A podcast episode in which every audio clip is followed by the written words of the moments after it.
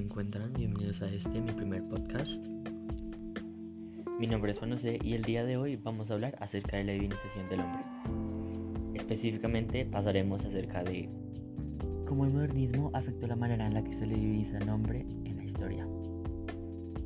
Para empezar, quiero decir que la divinización del hombre, a mi parecer, no es algo que haya surgido en los tiempos de este movimiento, si nos fijamos en cómo se le ha representado al hombre y a la mujer, incluso desde tiempos como la Grecia clásica, es difícil notar el detalle y el empeño que se le pone a resaltar la belleza. En sus cuerpos, su cara, su cabello, ya sea una estatua o una pintura, vemos cómo son figuras ejemplares de un cuerpo bello, o al menos lo que parece ser reconocido como belleza. Obviamente la época en la que se desarrollan este tipo de obras influye mucho en el tipo de belleza que vamos a encontrar. Comparemos, por ejemplo, cómo ahora el estereotipo de belleza para una mujer es estar agraciada. Pero antes esto era incluso un motivo de burla de hombres y mujeres hacia las personas que tenían este tipo de cuerpos. Para mí, lo que verdaderamente logró el modernismo es exponer y entender la idea de que el hombre y el Dios realmente no son el mismo.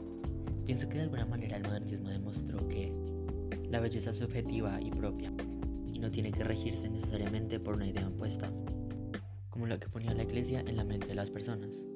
El modernismo es rebeldía y narcisismo.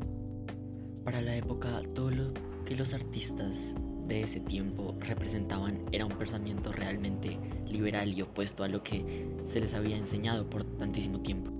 Los artistas de la época entendieron a amarse a ellos mismos y a todo lo que les rodea, todo lo que pueden comprobar y sentir, la naturaleza, sus cuerpos, su composición, amar lo físico, vaya. Y bueno, bajo un estereotipo de belleza nuevo o no, lo cierto es que el modernismo dio un paso en renovar la manera en la que los humanos nos percibimos y lo que nos rodea, lo que consideramos bello y no, lo que debemos pensar y no, pero todo bajo nuestro criterio. Y esta, amigos, es mi idea de cómo el modernismo ha afectado la divinización del hombre a través del tiempo.